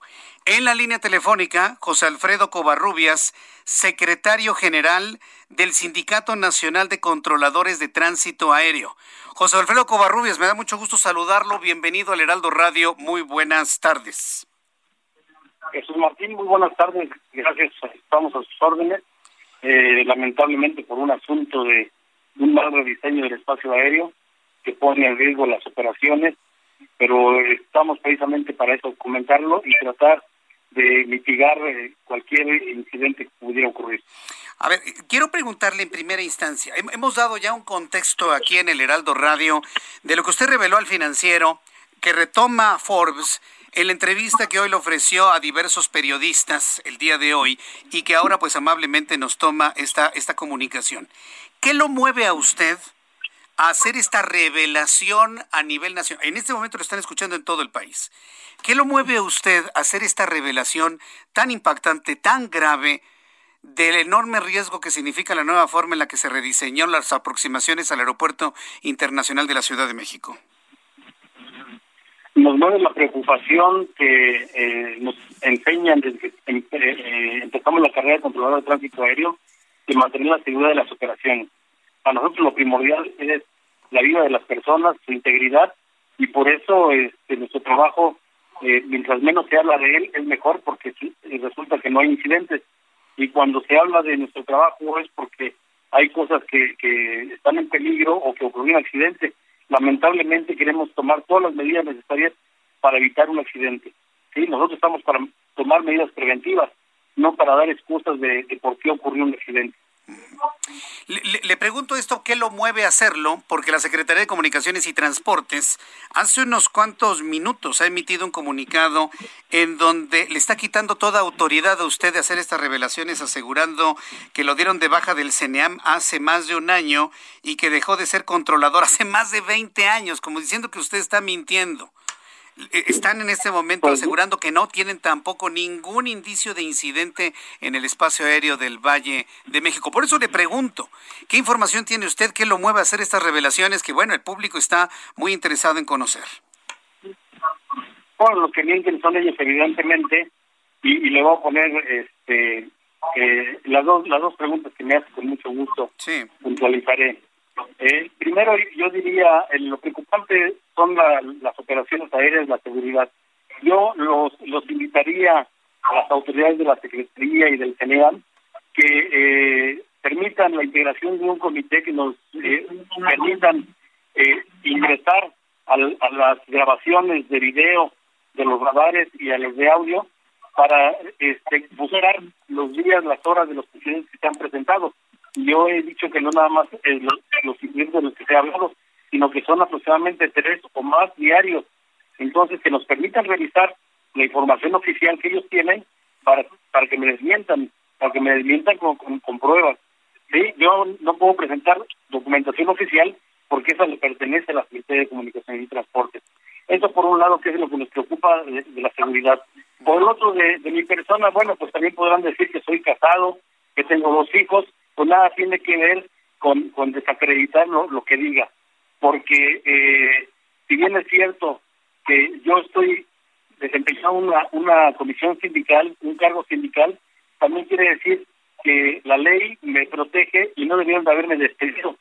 Sin embargo, este, pasando por, por encima de la ley, me, me despidieron, igual que al secretario de organización, y ellos crean una, simulan una situación en la que pretende desacreditarnos diciendo pues tampoco tienen la actualización. Bueno, yo he pedido los cursos, no nada más para mí, sino para todos los compañeros que integran el comité y se niegan a, a este a otorgárnoslo. Entonces, crean una situación ficticia para, para desacreditarnos como personas, pero nada tiene que ver. Sería grave si yo estuviera controlando sin las credenciales correspondientes. Sí, tengo mis credenciales y como no estoy controlando, pues estoy eh, desempeñando al 100% mi función como, como secretario general del sindicato. Esto es importante porque debe saber el público que esta persona que Comunicaciones y Transportes desacredita, usted es el secretario general del Sindicato Nacional de Controladores de Tránsito Aéreo en funciones, es decir, su, su palabra vale, usted tiene información de lo que han vivido los propios controladores aéreos. Aquí la pregunta es, ¿por qué otros controladores aéreos no han hecho esta denuncia? ¿Están amenazados? ¿Tienen miedo? ¿No tienen los elementos suficientes? ¿Por qué no han revelado otros controladores lo mismo que usted está revelando en este momento en el Heraldo Radio? Porque han utilizado dos formas de convencerlos de que no revelen la información. Uno a través de amenazas y amenazas cumplidas contra nuestros compañeros que están siendo agredidos con un acoso laboral constante y por otra este con invitación a otros que se sometan a, a, las a, las este, disposiciones de, de, la, administración de CNEAM a, a, promesas de ascensos, a promesas de recompensas y, mantienen en resguardo toda esta información. Sin embargo, al, al poner en riesgo a las personas, es mi obligación hacer la denuncia pública, porque así si ocurre un accidente, pueden decir lo que quiera menos que, que no los advertimos y, y, que nos acusen de negligencia. Esto no, no, no, no va a suceder porque tenemos la obligación de informar la verdad, lo que está ocurriendo. y por otra parte, pues eh, ellos quieren desacreditar a mi persona, sin embargo, se les olvida decir también cuánto tiempo tienen ellos sin controlar. Claro, porque están haciendo otras funciones. El director de CNA me estuvo haciendo funciones administrativas en la Organización de Aviación Civil Internacional, alejado del control del tránsito aéreo. Y el, y el este, principal funcionario que lo respalda Raúl Campilla Gómez fue secretario general de nuestro sindicato y todo de lo que se quejaba hoy en la administración es precisamente lo que está implementando para tratar de reducir los costos de la operación de los servicios de control de tránsito aéreo en el país. Es decir, ¿usted sabe en este momento más de control aéreo que el propio director del CNEAM? Indudablemente que sí, aunque la información está a disposición de él y los cursos también, pero que yo sepa, no ha tomado tampoco ninguno. Correcto. Ahora, dígame, ¿qué fue lo que ocurrió concretamente en esta información que se reveló hace unas horas, ya hace algunos días? ¿Cuál fue el incidente concreto en donde se habla de que dos aviones estuvieron a punto de colisionar debido pues a estas extrañas formas de aproximarse al aeropuerto internacional de la Ciudad de México? ¿Qué fue lo que ocurrió concretamente? Coméntenos. No, no son dos vuelos nada más, fueron varios incidentes donde los pilotos tuvieron que tomar medidas evasivas al recibir la señal de, del PICAS, un instrumento para evitar colisiones entre las aeronaves, le, le, le mandan la información al piloto en, la cabina y tienen que tomar la decisión de, desviarse para evitar eh, chocar con otro avión. Hasta donde sé, eh, había eh, información parcial en las pantallas del radar del controlador de tránsito aéreo. ¿Cuáles exactamente son los vuelos, la hora, el día? Esta información la tiene CNEAM obviamente la va a ocultar, no no quiere que se sepa y además están amenazando a sus compañeros que si ellos informan eh, específicamente qué vuelos son, los van a hacer responsables a ellos del, incidente y con la cancelación de la licencia y hasta con la pérdida de su trabajo. esa es la amenaza, esa es la amenaza. Quitarles el trabajo, quitarles la licencia si revelan la información. Entonces, estos controladores que fueron testigos de estas maniobras evasivas por estas formas de aproximarse al aeropuerto, no, no están en posibilidad de dar su versión porque los corren entonces y les ponen responsabilidades? Sí, pues tienen que dar el informe correspondiente al supervisor y ellos hacen un análisis del incidente. Esta información este, la, la tiene CNEAM y, y obviamente pues no la quiere hacer pública porque tienen responsabilidad los administradores, que finalmente son los que están estableciendo de manera prematura los procedimientos sin tomar en cuenta toda la capacitación que se requería para implementarla y sobre todo las pruebas en simuladores que nos permitan eh, todos los escenarios donde pudieran haber eh, este, emergencias, eh, mal tiempo, fallas de los equipos y, y, que el controlador esté familiarizado con estas situaciones y pueda tomar las mejores decisiones. Sin embargo, ellos dicen fueron capacitados en forma suficiente, pero no dicen cuántas horas de capacitación cuando hay compañeros nuevos que están integrando al centro de control, que con unas, un par de semanas le dicen ya estás en turno y ya estás listo para trabajar, cuando generalmente nos toma entre tres y seis meses. Bien, José Alfredo Covarrubias, yo quiero agradecerle mucho estos minutos de comunicación con el auditorio del Heraldo Radio. Estas denuncias han quedado al aire. Seguramente habrá comentarios en las próximas horas y una información más pormenorizada por parte de la Secretaría de Comunicaciones y Transportes. Me deja usted profundamente preocupado por lo que puede ocurrir. Yo no creo que sea necesario que mueran personas inocentes en dos aviones que colisionen en el espacio aéreo del Valle de México para hacer entender que estas formas de aproximación no son las correctas, no son las idóneas. Yo le pido por favor que me nos mantenga al tanto de todo lo que usted se esté enterando por parte de los controladores aéreos. Es muy importante, José Alfredo Covarrubias. Así le haré con mucho gusto eh, y no es por eh, alarmar o no es por crear una situación eh, eh, incertidumbre en, las personas porque debemos de reconocer la entrega y, la pasión que, que, dan los, todos los controladores en, su trabajo todos Escuchas a Jesús Martín Mendoza con las noticias de la tarde por Heraldo Radio, una estación de Heraldo Media Group. Heraldo Radio.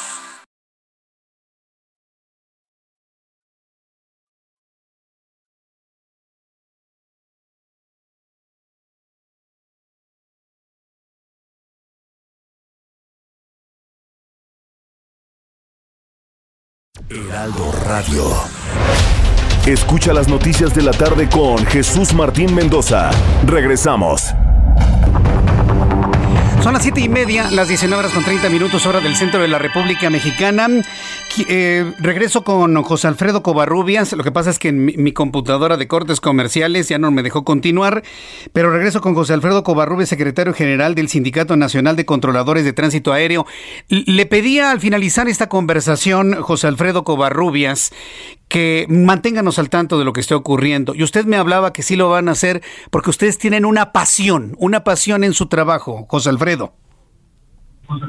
Sí, decía que reconozco el trabajo y el, ímpetu que ponen mis compañeros en, la realización de sus, funciones, eh, que lo hacen con pasión, con, mucho gusto. Pero hoy están muy preocupados porque están sometidos a unas situaciones de, estrés eh, excesivas y, a riesgos innecesarios. Creo que estos procedimientos bien planeados eh, y con la participación de todos hubieran sido mucho mejores, además de, irlos poniendo en, en, este, en uso paulatinamente. Nosotros hemos denunciado a la Secretaría de Comunicaciones y Transportes, inclusive al presidente de la República en las mañaneras ya en cinco ocasiones, y sin embargo no no pasa nada. ¿sí? Ojalá y no pase un accidente para que nos hagan caso. Ojalá y no pase un accidente para que les hagan caso. Manténganos al tanto de todo lo que les informen los controladores aéreos en este sindicato. Usted es la voz del sindicato José Alfredo Covarrubias y yo le agradezco mucho el que me haya tomado la llamada telefónica esta tarde aquí en el Heraldo Radio. Muchas gracias. Gracias a Jesús Martín. Buenas tardes. Hasta luego, muy buenas tardes. Pues bien, pues eh, con esto ya redondeamos la entrevista para dejarla de alguna manera pues bien, cerrada, bien despedida y demás. ¿Qué le parece lo que está revelando el secretario general del Sindicato de Controladores Aéreos? Es que lo despidieron hace 20 años, Jesús Martín. Es que lo despidieron en CNEAM hace un año. Sí, pero es el secretario general del sindicato. Es un controlador aéreo. Él me lo dijo. Sé más yo de control aéreo que el que está en el CNEAM. Imagínese ante lo que estamos. O sea, olvídese si lo despidieron por la razón que sea. Es en este momento el secretario general del sindicato. Es el que aglutina a todos los controladores, bueno, a más de la mitad de los controladores aéreos del país. ¿Se imaginan lo que estamos hablando? No es un cuate que corrieron y anda ya por, tratando de llamar la atención para que le devuelvan su trabajo. Mm, se equivoca. Es el secretario general del sindicato. Eh, precisamente para la gente que defiende lo indefendible, nada más reflexionen eso. Vamos a seguir con eso. Voy a buscar a CNEAM, por supuesto, a Comunicaciones y Transportes. Voy a buscar a Mitre y a OASI. Vamos a hablar con Mitre y con OASI. Porque no es posible que tantas vidas estén en riesgo ante esta realidad. Tengo en la línea telefónica Kenia López Rabadán. Ella es senadora del grupo parlamentario del Partido Acción Nacional y le he llamado debido a que el Senado ya aprobó en lo general la reforma para regular el outsourcing. Kenia López Rabadán, me da mucho gusto saludarla. Bienvenida. ¿Cómo está? Igualmente, muchísimas gracias. Pues sí, efectivamente hoy en una sesión, digamos, amplia, eh, específica para este tema de outsourcing o de terciarización, o subcontratación, dependiendo de, quién sea el emisor del mensaje. Pero bueno, pues sí, hoy el Senado de la República ha cerrado, digamos, después de la Cámara de Diputados, este tema que sin duda era un tema pues largo de discutir, con muchas aristas, con cuestiones que se avanzaron, con otras que preocupan, pero que sin lugar a dudas tiene puntos de reflexión importantes y que están priorizando, Jesús, el tema de la digamos, de los derechos laborales de las personas que hoy se encuentran bajo esta figura y que desafortunadamente en muchas ocasiones no tienen esos derechos derechos laborales porque hubo hubo algún uh, alguna outsourcera, ¿no? Alguna empresa que pues pasándose de lista, perdóname mi expresión, no haciendo caso a la ley, eh, les negaba estos derechos. Hoy hay claramente, digamos, una prohibición de la subcontratación de personal tanto en el sector privado como en las instituciones gubernamentales, ¿no? En las dependencias del sector público. Obviamente tiene algunas aristas, por ejemplo, pues las agencias de empleo podrán eh, intervenir en un proceso de reclutamiento, esas autoceras llamadas, ¿no? Que tendrán pues reclutamiento, selección, entrenamiento y capacitación, pero estas no podrán ser consideradas patrones. Esa es, digamos, uno de los grandes cambios. Claro, se permitirá la subcontratación de servicios especializados, eh, y, pues, en su caso puede haber, digamos, una subcontratación de ejecución de obra especializada, pero esta no debe formar parte del objeto social. Te voy a poner un ejemplo. Tú eh, tienes una empresa de hacer pantalones de mezclilla, por poner un ejemplo. Podrías contratar la seguridad de esa empresa, ¿no? Porque el objeto de tu empresa, pues, no es de seguridad, sino hacer pantalones de mezclilla, y podrías subcontratar a alguien que se encargue de, eh, pues, de la limpieza o de la vigilancia o cosas, digamos, por el estilo que no tengan eh, que ver con la naturaleza del objeto de tu empresa. ¿Qué es lo importante de esto? Que esas, eh, digamos, personas que estarán bajo esta modalidad, bueno, pues no tendrán un patrón, eh, digamos, no conocido, ¿no? Que, es lo que ahora lamentablemente sucede. Eh, tú terminas trabajando en, en, alguna empresa y el dueño de esa empresa no es tu patrón. ¿Por qué? Porque tú tienes otro, porque te contrató un outsourcer, una empresa tercerizadora. Ahora eso no va a ser posible y tú claramente tendrás un patrón específico. Ahora, eh, eh, yo he platicado con algunos líderes empresariales y se han mostrado satisfechos de este dictamen que finalmente fue aprobado ya ahora en la Cámara de Senadores.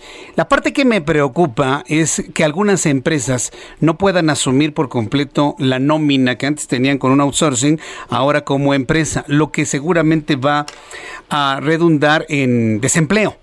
Sí, cuando se hablaba de la cancelación total del outsourcing, se hablaba de que al menos 4 millones de familias podrían irse al desempleo. Se tiene un cálculo de ahora con esta modificación, ¿cuánto podría incrementar el desempleo o si no va a haber desempleo? ¿Qué se sabe sobre ello, Kenia López Rabadán?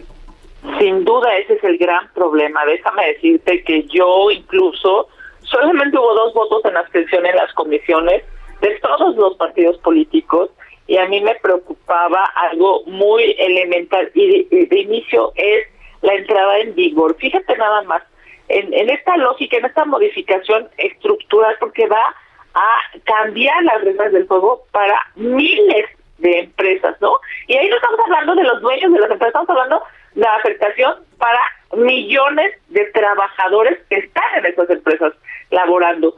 Cuando tú eh, checas, por ejemplo, lo que está pasando, pues según el IMSS hay medio millón de desempleados, según el IMSS y según el INEGI, 2.4 millones de desempleados a propósito de esta pandemia. Entonces, la preocupación, y es real, eh, de empleadores y también de empleados, es si esta forma, digamos, de, de, de cambio de estrategia va a beneficiar de manera directa o va a salir contraproducente, la, digamos, la, la la medicina, ¿no? Va, te va a generar más reacciones hablando ahora de términos médicos, pues discúlpame la metáfora, pero si esta medicina va, va a tener más, eh, digamos, más problemas, yo diría que es algo que la misma autoridad tendrá que ir evaluando.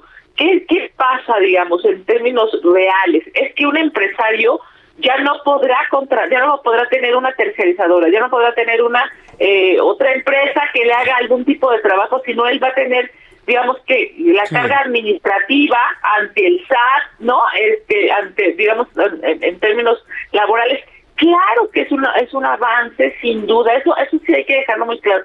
Claro que es un avance para garantizar derechos laborales. El problema es cuántas empresas van a poder, digamos, eh, subsistir con este tipo de modificaciones. Habrá gente que seguramente eh, dirá, pues yo con, con esa carga, digamos, en términos laborales, no podré subsistir y, probablemente pues tendrán que cerrar. Yo yo creo que va a ser algo preocupante en términos, digamos, de, poder contencionar y ojalá y el gobierno pueda encontrar metodológicamente es que, que me parece que será importante metodológicamente poder ayudar con esas empresas que puedan estar en el riesgo de cerrar por cumplir esta ley y en su caso, por lo que queríamos resolver, se va a grabar más, ¿no? Pues Kenia López Rabadán, muchas gracias, senadora, por compartirnos eh, estas observaciones sobre lo que hoy se aprueba en el Senado de la República. No nos queda otra más que ir viendo cómo va funcionando en los siguientes meses. Muchas gracias por este tiempo, Kenia. Te mando un abrazo y bueno, pues enhorabuena, ojalá sea para bien y, y si no, que el gobierno sepa resolverlo en medio de una realidad y es que los mexicanos necesitamos seguridad, dinero en el bolsillo y por supuesto salud. Un abrazo. Un abrazo, Kenia López Rabadán, senadora del Grupo Parlamentario del PAN. Gracias, Kenia. Ya son en este momento las 7.39. Ruta 2021, la ruta hacia las elecciones presenta. Converso esta tarde con Vidal Llerenas Converso esta tarde con Vidal Llerenas Morales, candidato de la Alianza del Movimiento de Regeneración Nacional y el Partido del Trabajo a la alcaldía de Azcapotzalco. Lo he invitado porque acuérdense, en esta idea de hombres, mujeres y propuestas, bueno, pues la idea es saber qué es lo que está proponiendo Vidal Llerenas para lograr esta reelección en la alcaldía Azcapotzalco. Eh, Vidal Llerenas, gusto en saludarlo, bienvenido. ¿Qué tal? Buenas tardes, a tus órdenes. Gracias por estar aquí. Díganos qué es lo que está proponiendo en materia de seguridad. Pues mira, con muchas de las cosas, bueno, es continuar lo que estamos haciendo, hacerlo mejor. Eh, ahí en concreto hemos logrado consolidar un centro de reacción con más de 200 cámaras nuevas, adicionales a las del C5, pero que son las únicas en cualquier alcaldía que las pueden ver nosotros y el C5 también. Están conectadas al centro de reacción de la ciudad. Esto, esto vamos a sumarlo con otras cosas como drones, por ejemplo, con, con patrullas adicionales y con más coordinación. Esto ya nos ha permitido reducir 40% de delitos de alto impacto. Entonces, seguir consolidando un buen centro de, de reacción que nos sube a lo que hace la policía, que permita más coordinación y que permita más videovigilancia. Ahora, la, la usted no tiene el mando de la policía. No, esa era no, la idea de los alcaldes, pero digamos, ¿cuál va a ser el plan que tenga usted de un sistema de vigilancia interno de la alcaldía? Pues esto, que ya te digo, es alguna experiencia que ya ha sido exitosa en estos años, este, porque tenemos esta videovigilancia adicional, o sea, la sumamos a la de a la del C5, este, con patrullas también adicionales que opera la, policía auxiliar, que es la que contratamos nosotros y que nos permite sumar, y todos los días tenemos mesas de coordinación con el gobierno de la ciudad, ahí asiste al alcalde, y con información geolocalizada que nos permite saber qué tipo de delito está subiendo en dónde, y ahí se hacen los operativos. Fíjate, la ciudad ha logrado que en todo cuadrante de la ciudad, y en todos, hay una patrulla geolocalizada que opere y que responda a un teléfono que es el policía del cuadrante. Yo creo Esto que para- se suma a los operativos Sí. y nosotros subamos las cámaras. Para, para los habitantes de Azcapotzalco que nos están escuchando, le re- va a resultar muy atractivo saber que Vidal Llerenas va a tener patrullas propias de la alcaldía para que estén presentes precisamente en estas colonias. ¿Cuáles son las colonias de mayor atención con presencia a través de elementos, patrullas en la alcaldía Azcapotzalco? Quiero ahí este estigmatizar colonia alguna, pero eh, en general las que las colindan pues con el con Estado de México, las que colindan con la parte de Atlampa, de la alcaldía Cuauhtémoc, de GAM, e- esas zonas, digamos, colindantes son las que tenemos más problemas y son las que hay que reforzar. Ya se ha reforzado, o sea, la, ciudad tiene operativos adicionales y, con frecuencia organizamos otros doble muro con Estado de México, que nos ayuda mucho, pero ahí es donde tendremos que tener más presencia, más cámaras y más Es decir, ¿cu- ¿cuáles son las colonias que de alguna manera le, preocupan o digamos que necesitan más atención en materia de seguridad? Hablaremos del Rosario, San Martín Sochinagua, ¿cu- ¿cuáles serían? Pues sí, te digo, como que no es bueno estigmatizar, ¿no? Esas cosas, ¿no? Porque además es más complejo que eso, digamos, ¿no? Pero sí son colonias colindantes con el Estado de México en donde hay más incidencias. Correcto, muy bien. En, en cuanto al asunto de la de la infraestructura urbana, ¿cómo se encuentra Azcapotzalco? Eh, bueno, es, una zona vieja, la infraestructura es, una infraestructura que hay que trabajar mucho. Hay dos temas, me parece, fundamentales. Uno es luminarias, donde hay que cambiar la tecnología. Yo me estoy comprometiendo al 60% de las luminarias sean LED en los próximos tres años, y eso nos puede llevar a que en 15 días se pueda arreglar toda la luminaria. Ahorita, ahorita hemos empezado a poner muchas LED también, pero este nos falta nos falta mucho y ya nos está quedando vieja la tecnología, por lo tanto se cambia una luminaria y se, se funde luego a los pocos días. Ahí falta infraestructura. La otra es que hay zonas de la alcaldía donde tenemos que sectorizar los pozos de agua para que para que se permita que se quede en esa zona y mejorar la provisión de agua en ciertas zonas. Correcto. Ahora, eh, ¿cómo está haciendo la campaña? ¿Está yendo casa por casa? ¿Por redes sociales? ¿Cómo lo está haciendo? Eh, casa por casa, ahorita estuvimos aquí en un patio, una casa, aquí estamos en tiempo real, en redes sociales, en recorridos. Eh, eh, efectivamente son reuniones pequeñas que hay que hacer, ¿no? Con el tema de COVID, espacios abiertos. Y este, casa por casa, todo el día llevamos, este, sí, virtual, por supuesto, redes, son importantes, pero hay que estar desde muy temprano hasta muy tarde, casa por casa, convenciendo a la gente de que continúe la transformación, nuestra Capuzalco, la del presidente y la de la gente. Correcto. Bueno, pues yo le quiero agradecer mucho. Lo, lo dejo continuar en la reunión porque aquí se escucha Muchas precisamente, gracias, ahí están los vecinos. Les saludo aquí a los vecinos este, en Prados del Rosario. Ah, muy- en Prados del Rosario. Bueno, saludos a todos los vecinos que nos están escuchando ahí a través del Heraldo Radio. Y bueno, pues estamos en contacto, Vidal Llerenas. Gracias por estos minutos. Muchas Hasta gracias. pronto. Bueno, pues es el candidato de la Alianza Morena Partido del Trabajo en Azcapotzalco. Son las 7 con 45. Ruta 2021, la ruta hacia las elecciones presentó. Bueno, continuamos con la información aquí en el Heraldo Radio. Bueno, pues siguen las reacciones sobre todo lo que se ha revelado sobre el espacio aéreo del Valle de México, su rediseño, los incidentes. Esperemos que se queden incidentes y que yo no tenga nunca que hablarle de accidentes. Esto es verdaderamente importante, ¿no? El, el tenerlo que plantear. Muchas gracias por sus comentarios y reacciones a este importantísimo tema. Eh, quiero redondearle ese asunto informando que de acuerdo con la dependencia que encabeza Jorge Arganis, secretario de Comunicaciones y Transportes, dio a conocer que de acuerdo con la Jefatura de Seguridad Operacional de Servicios a la Navegación CNEAM, no existe reporte oficial sobre un supuesto choque de aeronaves o incidentes de esa magnitud en el Valle de México. La palabra del secretario general del Sindicato Nacional de Controladores Aéreos contra la Secretaría de Comunicaciones y Transportes la palabra de los controladores contra la de la Secretaría de Comunicaciones y Transportes. Habrá quien me diga que cree mucho en la Secretaría de Comunicaciones y Transportes y habrá quien me diga que le cree más a los controladores. Vamos a ir viendo finalmente cómo se van dando las cosas conforme avance el tiempo. Me da mucho gusto saludar a través de la línea telefónica a Juan Musi, nuestro analista financiero aquí en el Heraldo Radio, como todos los martes. Qué gusto me da saludarte, mi querido Juan. Bienvenido, muy buenas tardes. Mi querido Jesús Martín, qué gusto saludarte. Muy, muy buenas tardes, como siempre. Oye, pues muchos asuntos que comentar en el ámbito económico y financiero.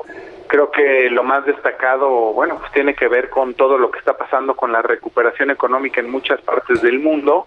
Eh, yo creo que en México todo va un poquito más lento. No, no, no solo lo creo, eso dicen los números. Y, y es por dos cosas. Yo te lo he comentado muchas veces en este espacio.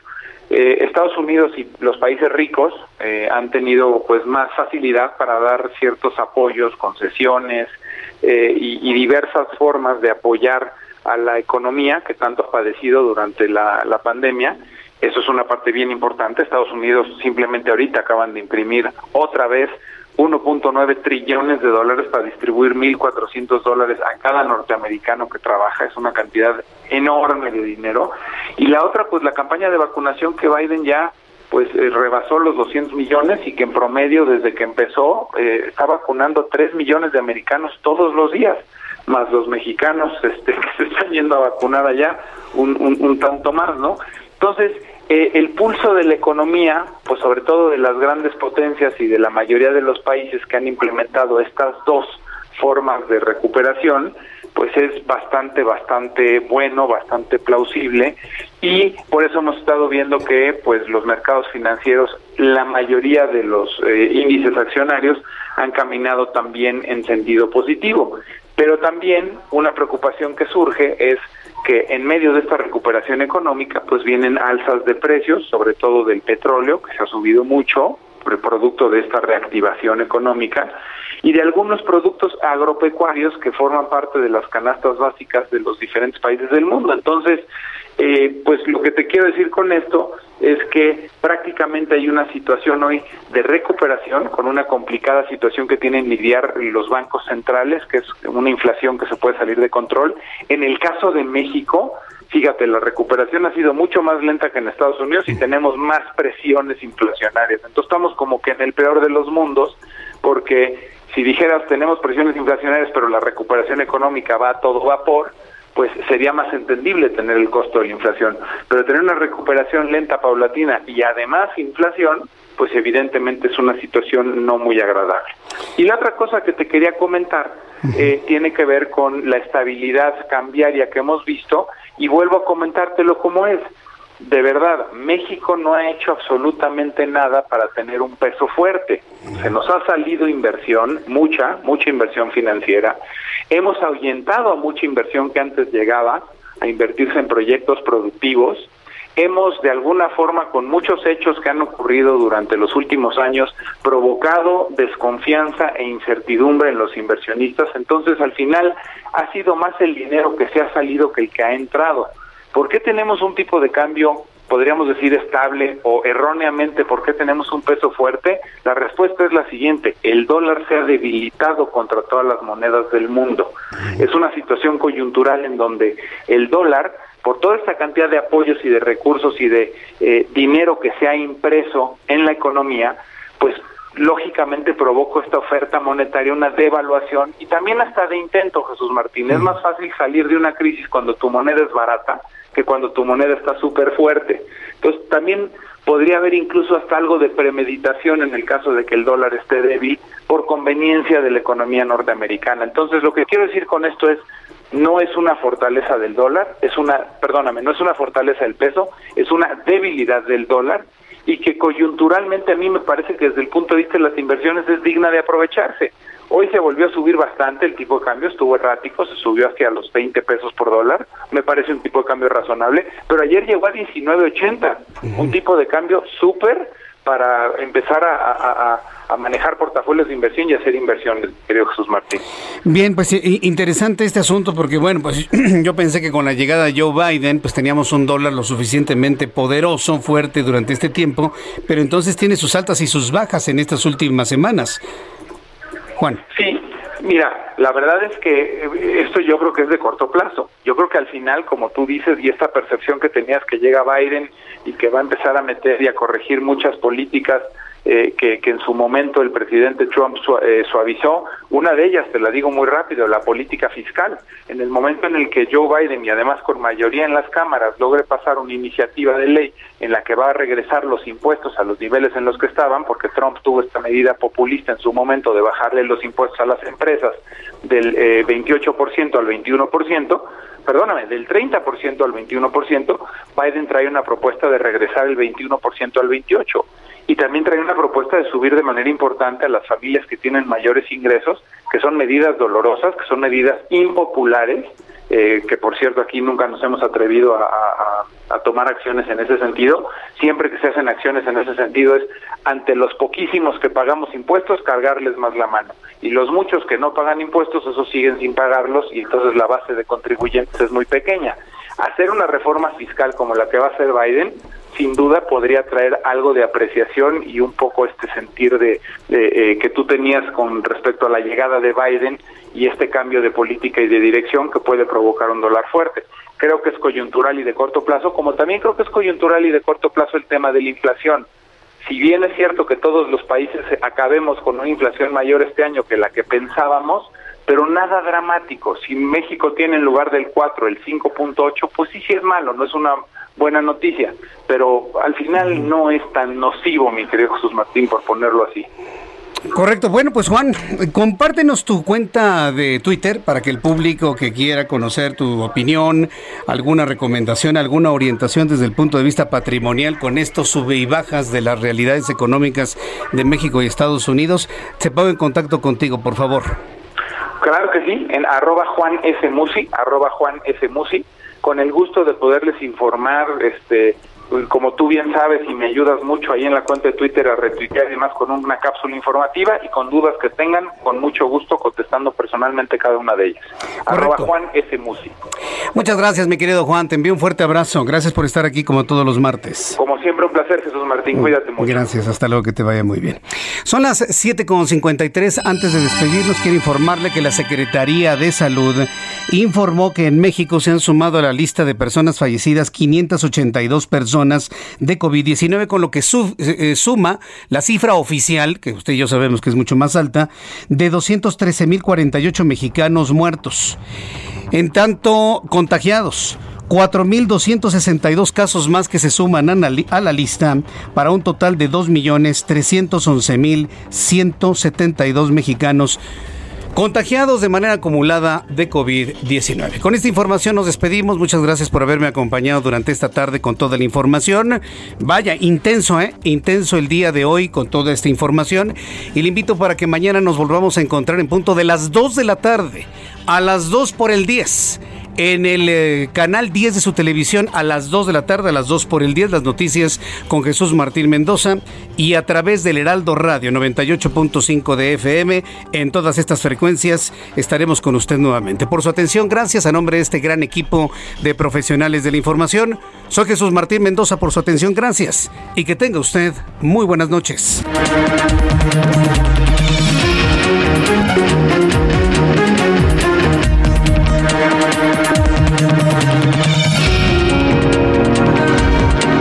Esto fue Las noticias de la tarde con Jesús Martín Mendoza. Heraldo Radio. La HCL se comparte, se ve y ahora también se escucha. Hi, I'm Daniel, founder of Pretty Litter. Did you know cats tend to hide symptoms of sickness and pain? I learned this the hard way after losing my cat, Gingy. So I created Pretty Litter, a health monitoring litter that helps detect early signs of illness by changing colors, saving you money and potentially your cat's life. Pretty Litter is veterinarian developed, and it's the easiest way to keep tabs on your fur baby's health right at home. Go to prettylitter.com and use code ACAST for 20% off your first order and a free cat toy. Terms and conditions apply. See site for details.